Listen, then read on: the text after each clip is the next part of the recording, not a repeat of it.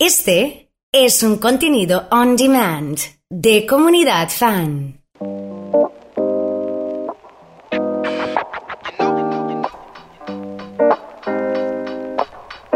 ¿Qué tal? ¿Cómo están? Estamos junto a Roda Ciani en este podcast pensado para nuestra audiencia de comunidad fan.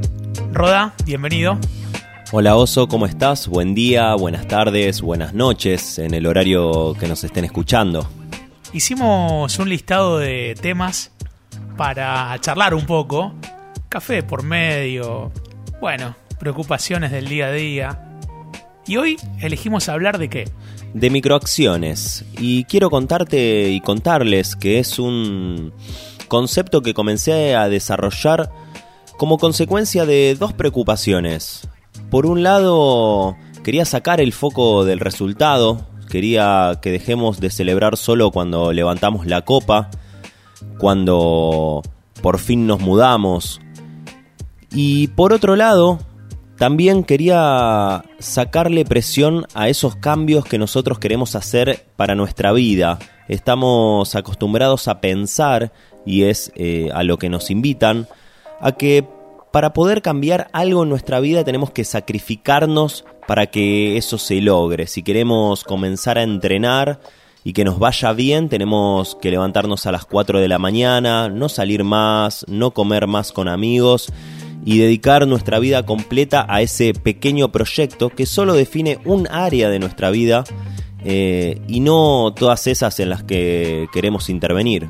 Me quedé pensando en este ejemplo que dabas de levantarte a las 4 de la mañana, o lo incompatible de, celebrar con amigos, de disfrutar, de pasar tiempo libre, y de ponerte algún objetivo, un propósito, una meta.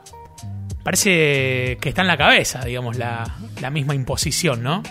Y es, pareciera un mandato. Y estamos también en un mundo donde validamos solo el resultado positivo y solo celebramos ese, no, no estamos dispuestos a equivocarnos y vivimos como frustración cualquier resultado que no tiene que ver con eso que nosotros esperamos o pensábamos en una situación ideal. Y esto de las microacciones viene un poco a romper con esta idea de largos procesos para un momento de victoria y ver si podemos dividir eso que nosotros estamos buscando en pequeños pedacitos que estén compuestos por pequeñas acciones que podamos llevar adelante todos los días y que nos marquen un poco la pauta y el ritmo de cómo nosotros queremos hacer las cosas y no como los demás nos pueden llegar a decir que tienen que hacerse. A ver, pensemos un plan de microacciones o, no sé, usemos un ejemplo de alguna situación un poco más general, si se quiere, para entrarle de lleno al concepto y tratar de entenderlo.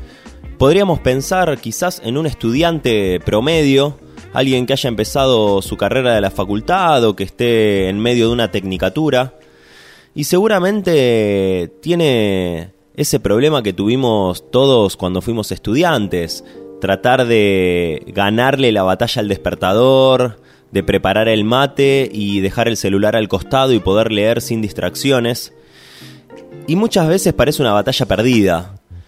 Una forma de cambiar la mirada y de no frustrarnos si un día no nos levantamos al horario que pensábamos o si no llegamos a un parcial para poder presentarnos y rendir bien, podría ser justamente ponernos microacciones para cada día. Es decir, puedo empezar mañana no postergando la alarma o levantándome luego de los primeros 10 minutos.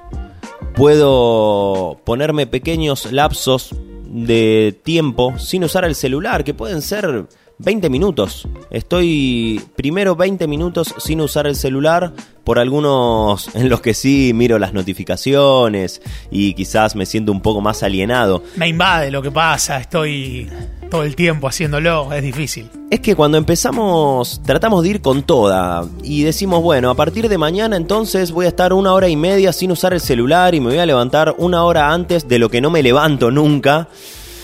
Y entonces ahí el objetivo y el resultado que busco está muy lejos de lo que yo hago todos los días. Entonces, las microacciones invitan a eso, a tener una progresión, a poder diseñar la acción que quiero llevar adelante. Y quiero detenerme acá.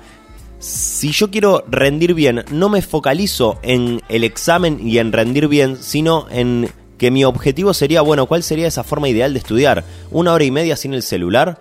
Genial, ese es mi objetivo, no rendir bien voy por ese proceso, las microacciones, para poder llegar a la acción ideal. Y después, bueno, ahí me hago cargo de otras cuestiones. En tiempos de ansiedad fuerte, ¿cómo hacer para convencernos de que esa microacción, de que eso chiquito nos va a llevar allá tan lejos donde en nuestra imaginación, en nuestros objetivos, en nuestros escritos, en algún lugar nos hemos planteado?